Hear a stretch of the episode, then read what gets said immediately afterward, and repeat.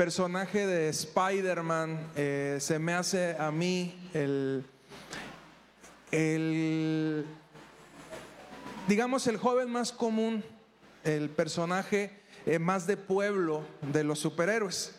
Eh, Spider-Man era un muchacho que sufría bullying, que de repente en un accidente se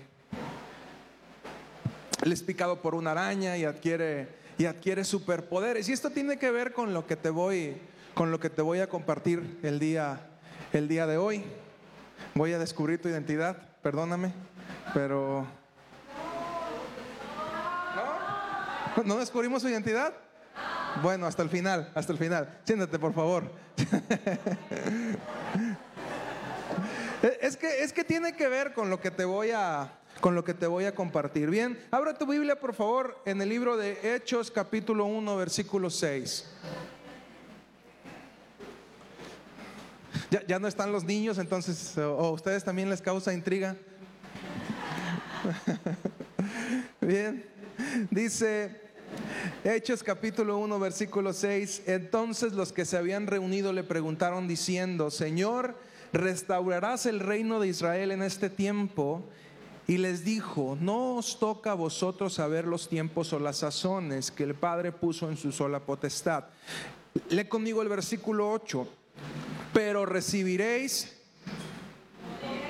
no te escucho bien, pero recibiréis poder cuando haya venido sobre vosotros el Espíritu Santo y me seréis testigos en Jerusalén, en Judea, en Samaria y hasta lo último de la tierra.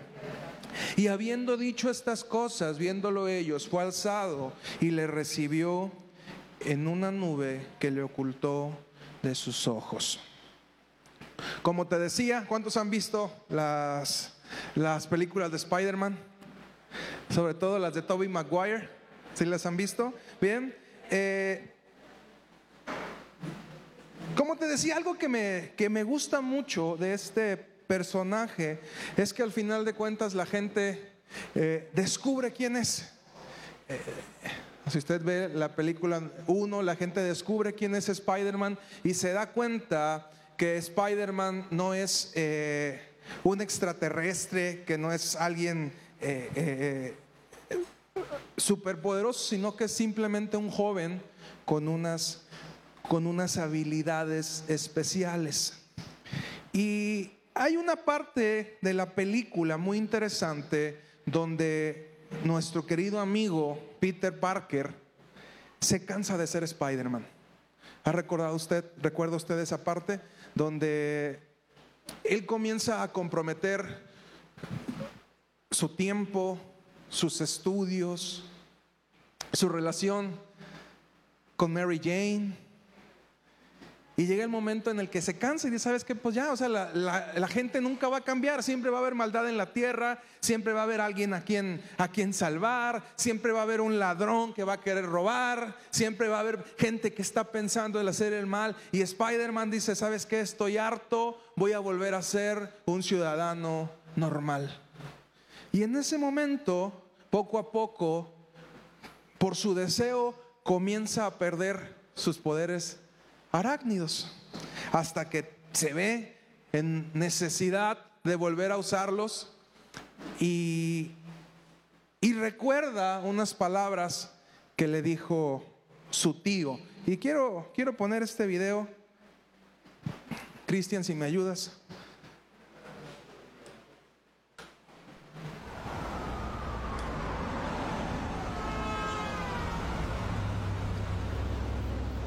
Te lo agradezco. No, un momento, Peter. Tengo que hablarte. Hablaremos luego. Quiero que sea ahora, si me lo permites. ¿De qué tenemos que hablar y ahora? Porque hace tiempo que no hablamos. Tu tía Meg y yo sentimos que ya no te conocemos. No quieres hacer nada. Realizas raros experimentos en tu cuarto también.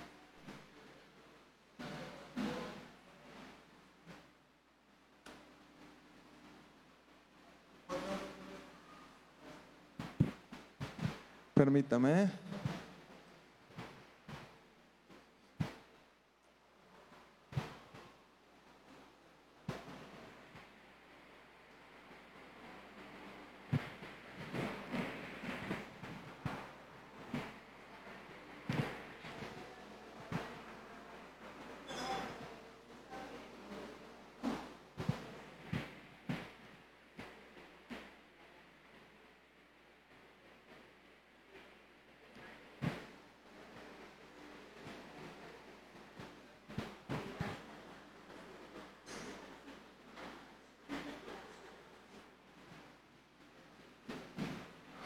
Ahí va, ahí va.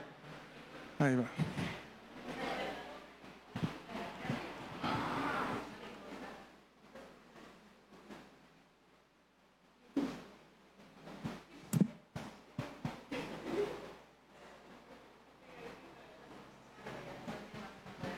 Ahí va poco a poco.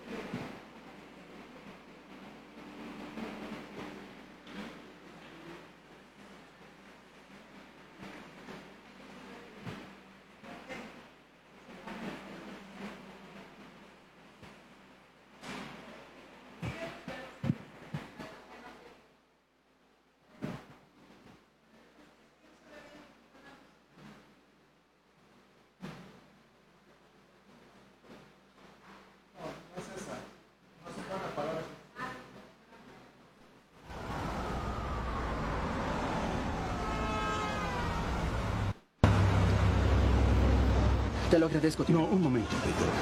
Tengo que hablarte. Hablaremos luego. Quiero que sea ahora, si me lo permites. ¿De qué tenemos que hablar y ahora?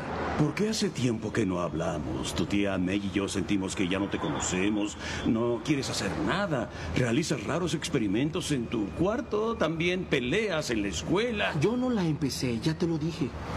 Pero sí la terminaste. ¿Y qué debía hacer? ¿Salir corriendo? No, no, no me refería a eso, pero... Peter, estás cambiando, lo sé. Pasé exactamente por eso a tu edad. No creo que haya sido igual. Peter, esos son exactamente los años en que un hombre se convierte en la persona que va a ser el resto de su vida. Fíjate en lo que te conviertes. Ese chico, Flash Thompson, tal vez merecía lo que le pasó. Pero el hecho de poder vencerlo no te da derecho a hacerlo. No lo olvides. Un gran poder conlleva una gran responsabilidad. ¿Temes acaso que me convierta en un criminal? Deja de preocuparte por mí. Hay algo diferente. Yo sabré salir. Deja de sermonearme ya. Ah, No quise molestarte ni sermonearte. Y sé que no soy tu padre. Deja de pensar que lo eres, tío Ben.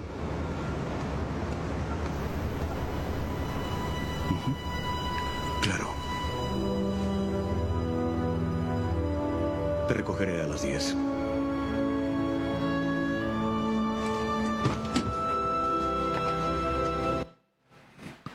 Un gran poder conlleva una gran responsabilidad. Y por eso te, te leía el libro de Hechos capítulo 1, versículo 8, que dice, pero recibiréis poder. ¿Cuántos han recibido el Espíritu Santo? Dos, tres, cuatro. ¿Cuántos han recibido el Espíritu Santo? Hechos capítulo 1, versículo 8 dice, pero recibiréis poder cuando haya venido sobre vosotros el Espíritu Santo y me seréis testigos en Jerusalén, en Judea, en Samaria y hasta lo último de la tierra. Te quiero hacer esta pregunta, ¿estás consciente del poder que recibiste?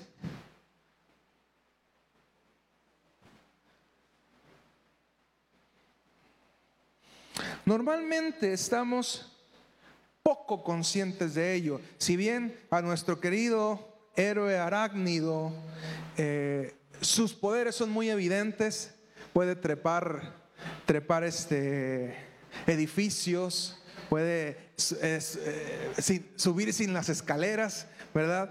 Eh, ¿Qué poderes hemos recibido nosotros al recibir el Espíritu Santo? ¿Y qué tan conscientes somos de esos poderes que hemos recibido?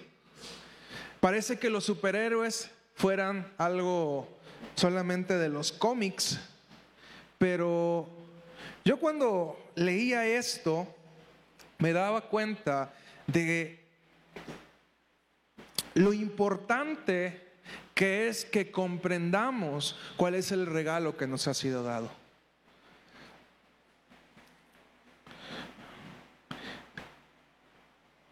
Así como nuestro héroe arácnido recibe estos poderes, nosotros recibimos el poder para realizar aquello a lo que Dios nos llamó.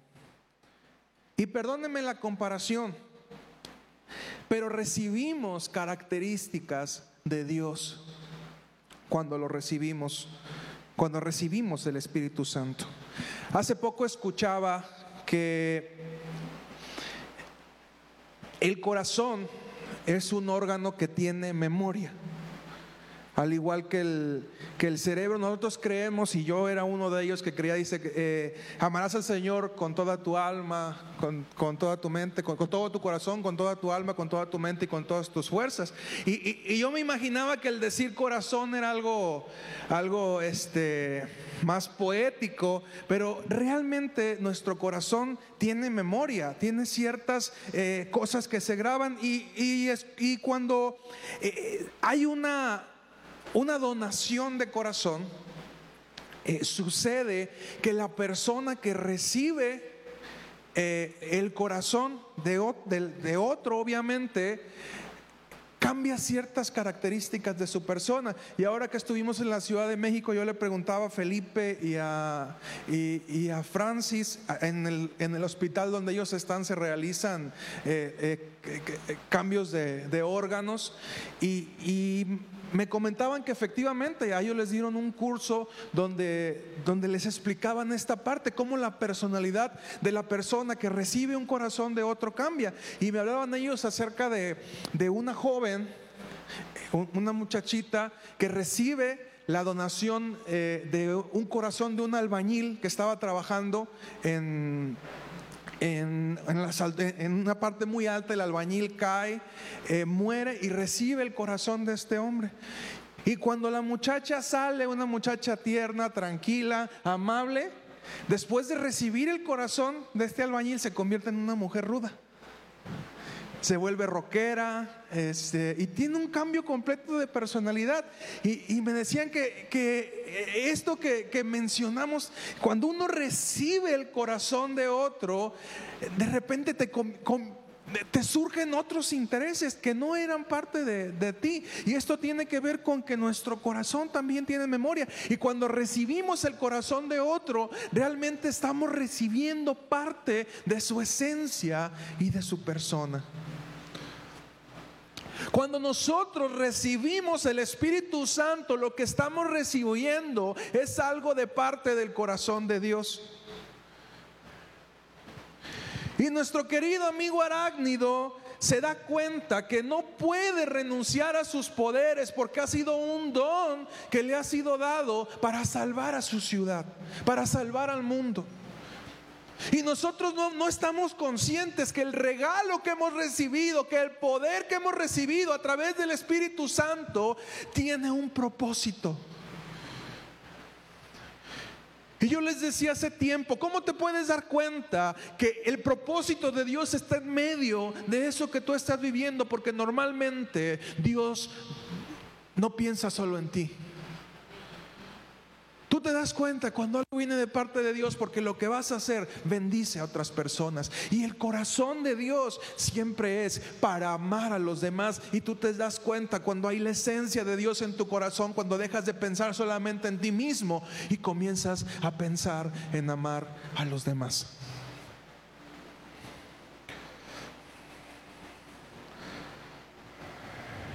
El poder que recibimos tiene la capacidad de cambiar nuestra perspectiva de las prioridades.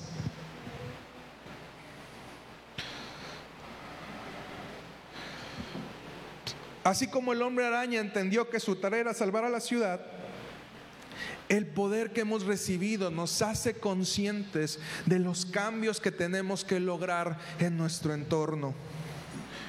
Y que después de conocer a Jesús, nadie vuelve a ser igual.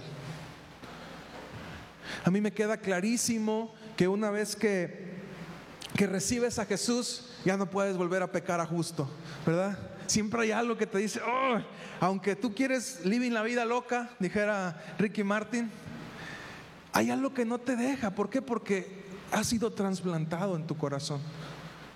Porque hay un poder que está dentro de ti y que a veces no quieres ser consciente de él.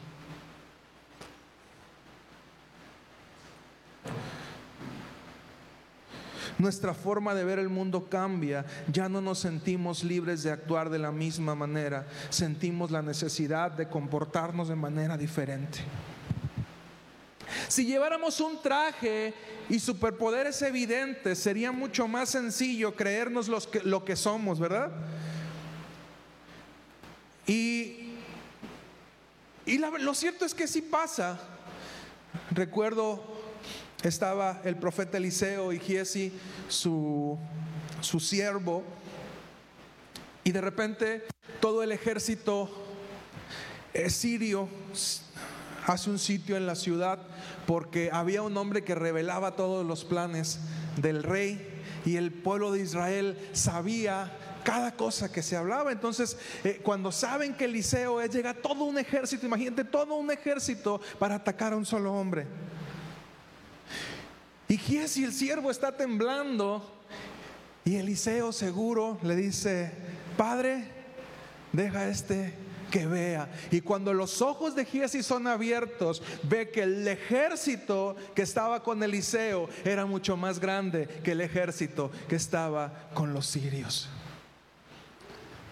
Y el asunto no es que no tengamos poder, el asunto es que no lo podemos ver.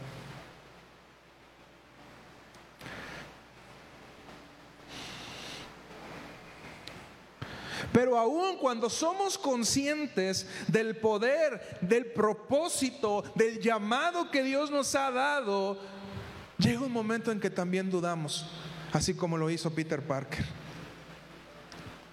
Y comienza a decir, estoy harto de tener que estar yendo todos los días, de escuchar mi radio y cada vez que a alguien se le ocurre hacer algo malo, tengo que correr a salvarlo.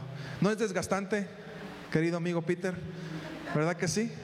Muy cansado y dice, ay, ojalá por un momento la gente se portara bien.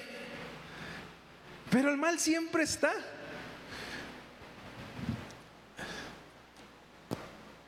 ¿Qué tan consciente eres de la responsabilidad del poder que ha sido puesto por parte de Dios en tu vida?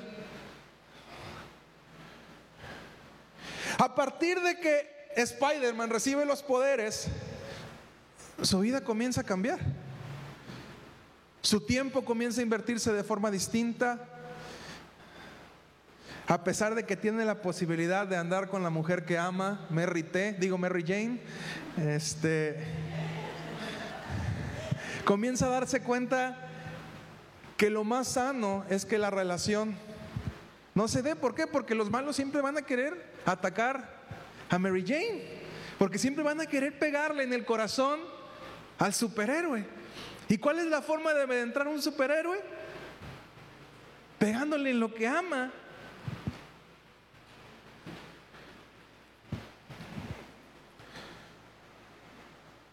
Y muchas veces nos vemos tentados a decir, ya estoy harto de lo que estoy haciendo.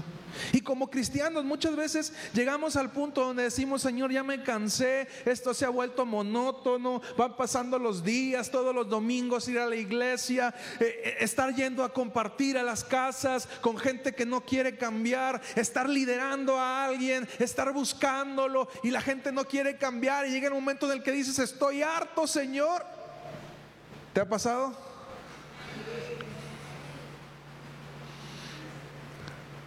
Y llega el momento en el que quisieras decir, se acabó.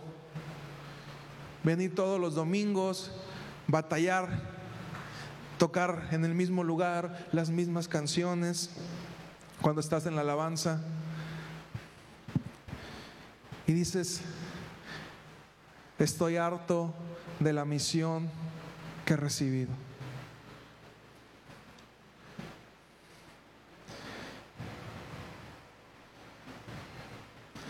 Si usted ha visto la película, a mi hijo de repente le, le nació un amor por, por, por Spider-Man y cuando a un hijo le, le, nace el amor por algo, pues uno tiene que ver repetidas veces la misma película, ¿verdad? Les pasó seguramente a los que tienen hijos pequeños. Me, me ha tocado varias veces requemarme Spider-Man 1, Spider-Man 2, Spider-Man 3 y luego volvemos a ver Spider-Man 1, Spider-Man 2 y Spider-Man 3, ¿verdad?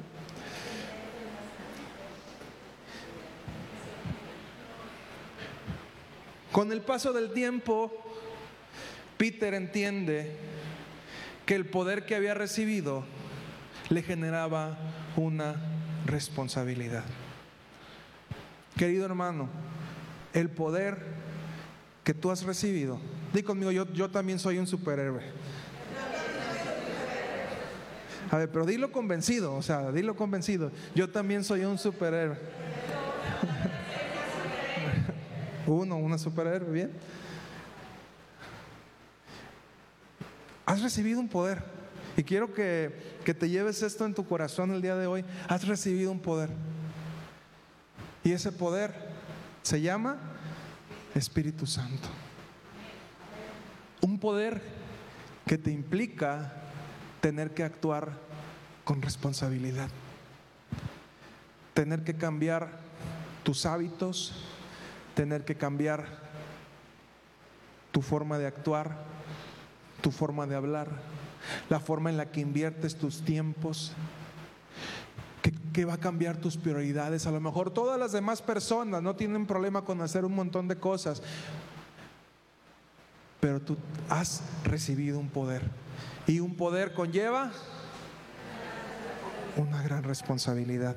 ¿Qué tan consciente eres de esa responsabilidad?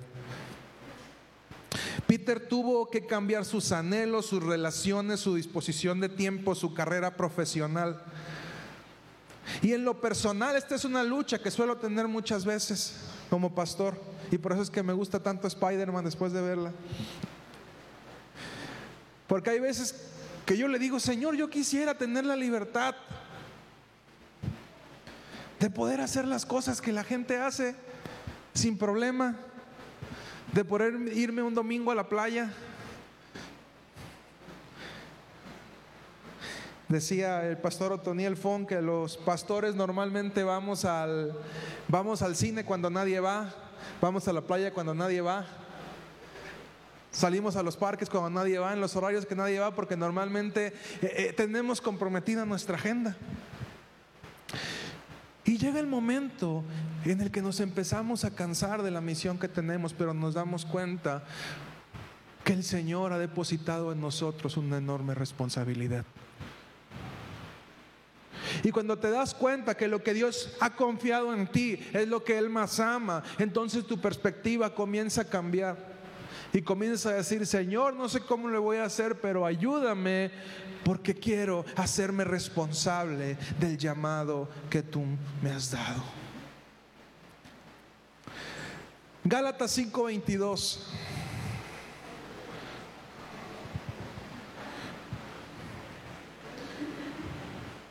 Dice, mas el fruto del Espíritu es amor, gozo, paz, paciencia, benignidad, bondad, fe, mansedumbre, templanza.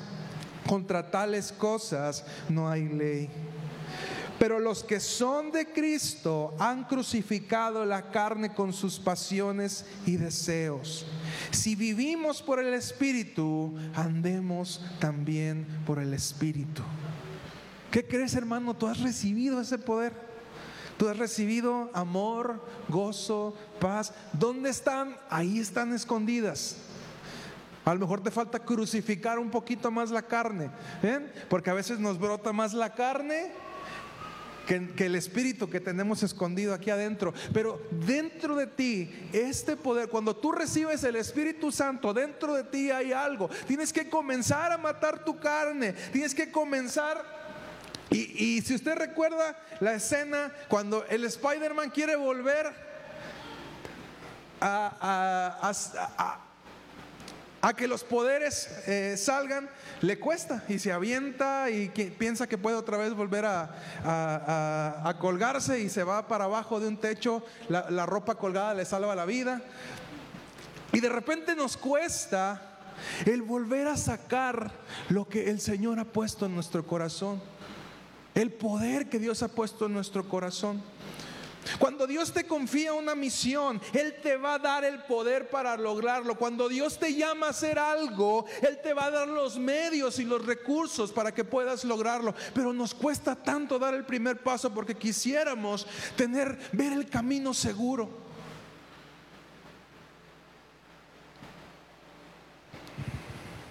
Quizá no treparás muros, pero seguramente Dios te capacitará con lo necesario para lograr tus objetivos. Hebreos 2.1, por favor.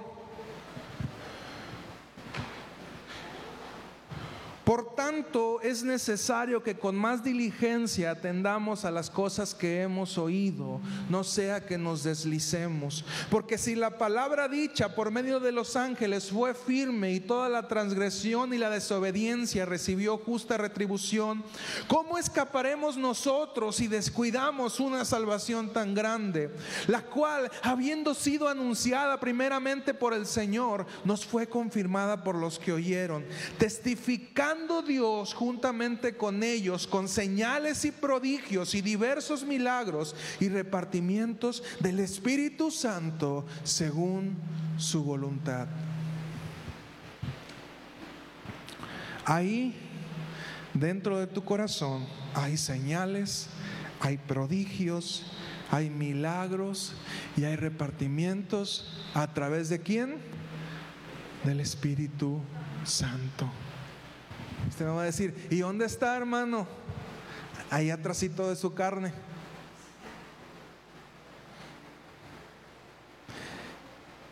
Marcos 16, 14 al 18.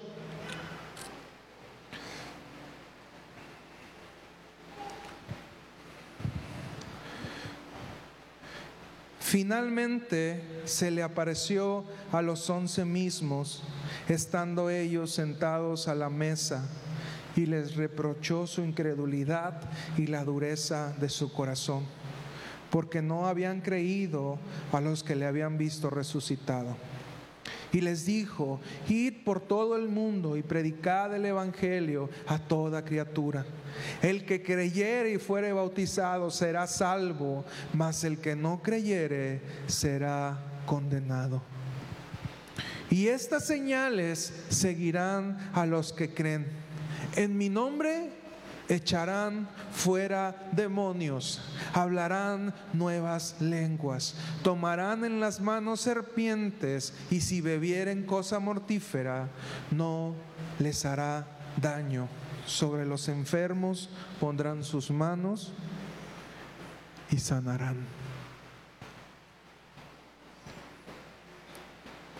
Querido hermano, hermana, Hoy en día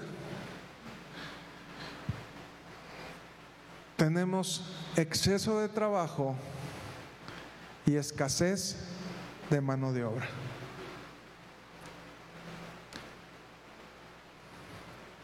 Tenemos tanta gente en las iglesias, pero muy pocos con el deseo y el anhelo de comprometerse a usar el poder que han recibido.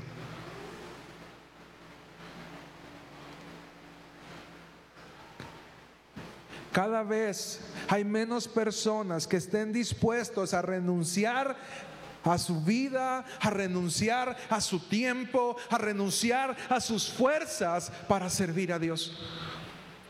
Cada vez tenemos menos personas que decidan comprometerse y tomar retos y decir, Señor, a lo mejor no tengo las fuerzas, pero voy a animarme y voy a seguir.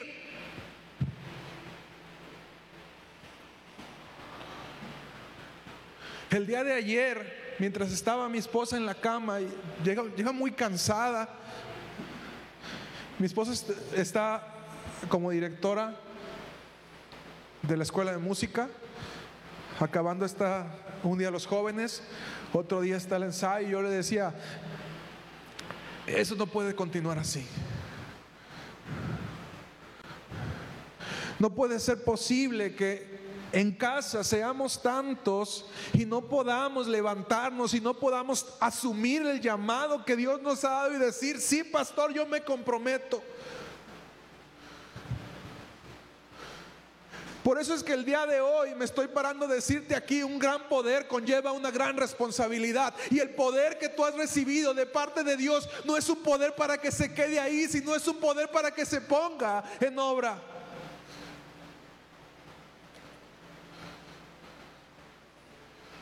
Y te voy a hacer esta pregunta, ¿qué tanto estás usando ese poder que Dios te ha dado? ¿Para qué ha servido? ¿En qué lo estás aplicando? Que has estado dispuesto a decir, Señor, no me importa, voy a renunciar a mi tiempo, voy a renunciar a las cosas que me gustan, porque yo entiendo que tú me has dado una gran responsabilidad y voy a confiar en ti y me voy a aventar y voy a tomar ese reto.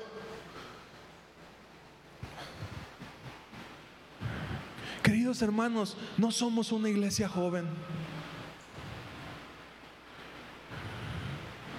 Díganme aquí quién tiene menos de un año conociendo al Señor.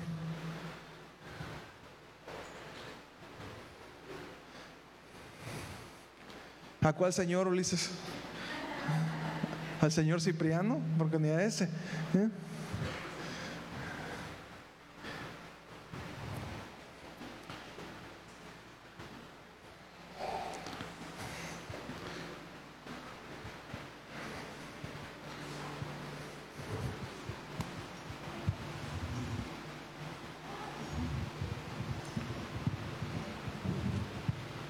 Nuestro superhéroe no es alguien extraordinario.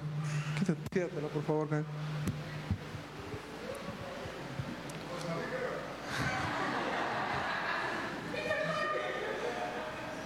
Nuestro superhéroe no es alguien extraordinario. Tal vez tú estés esperando para ser alguien extraordinario, para tomar el llamado que Dios te ha dado, pero no es así.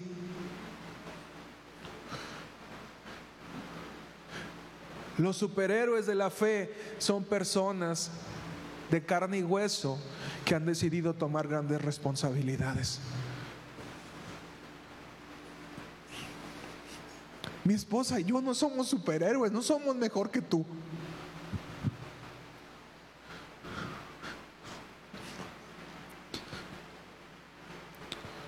Somos personas, tenemos hijos,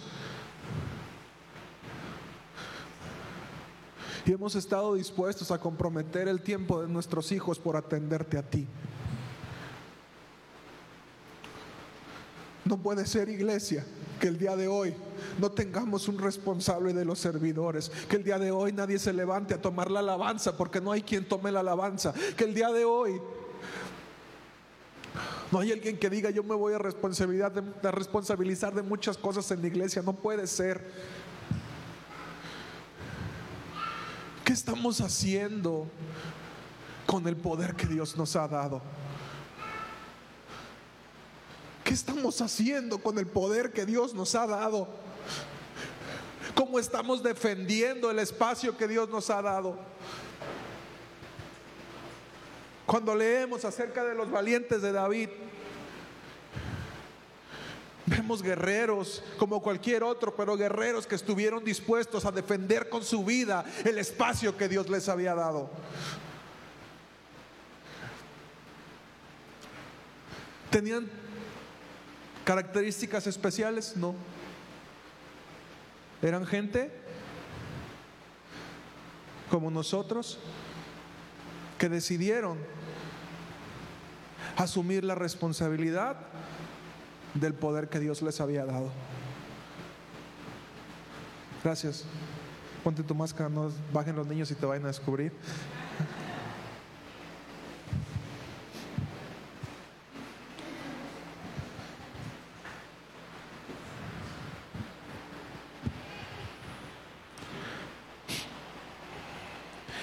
La intención de esa palabra, de esta palabra, es animarte a seguir adelante con el llamado que Dios te ha dado.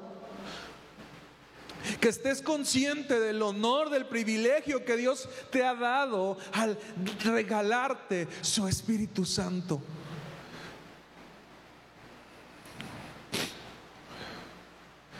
Repite conmigo, yo también soy un superhéroe.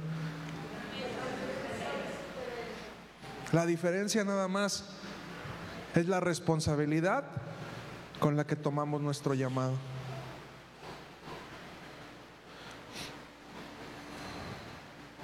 Tú estás capacitado para enfrentar el mundo.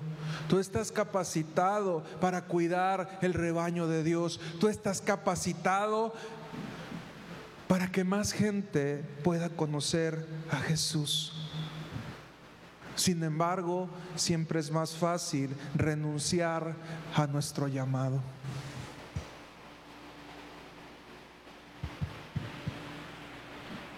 Y nadie dice que ser Spider-Man sea fácil, ¿verdad? Nadie dice que ser héroe sea fácil. Nadie dice que amar a otro sea fácil. Nadie dice que pasar horas sentado escuchando a alguien que probablemente no va a cambiar sea fácil. Las psicólogas saben de eso.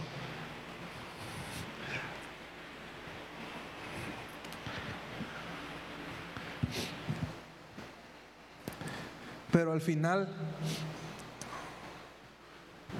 cuando hacemos lo que Dios nos ha llamado a hacer, nuestra vida tendrá un sentido y nuestra vida tendrá valor. Te puedo decir que hoy en día lo más valioso que yo puedo hacer es servir a Dios. Lo más valioso que yo puedo hacer, lo más importante, lo que tiene una trascendencia, porque cuando tú haces algo por Dios, no se trata solamente de lo que queda tu legado aquí en la tierra, sino que estás escribiendo algo en el cielo.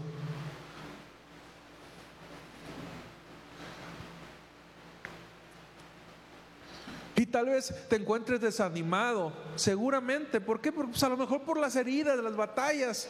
Siempre es frustrante que los malos ataquen a Mary Jane, ¿verdad? Y tú puedes decir, ay, por favor, otra vez Mary Jane, ya anda trepada en, en, una grúa, ya la están aventando por otro lado, ya se la robó un malo. Y tú dices, ay.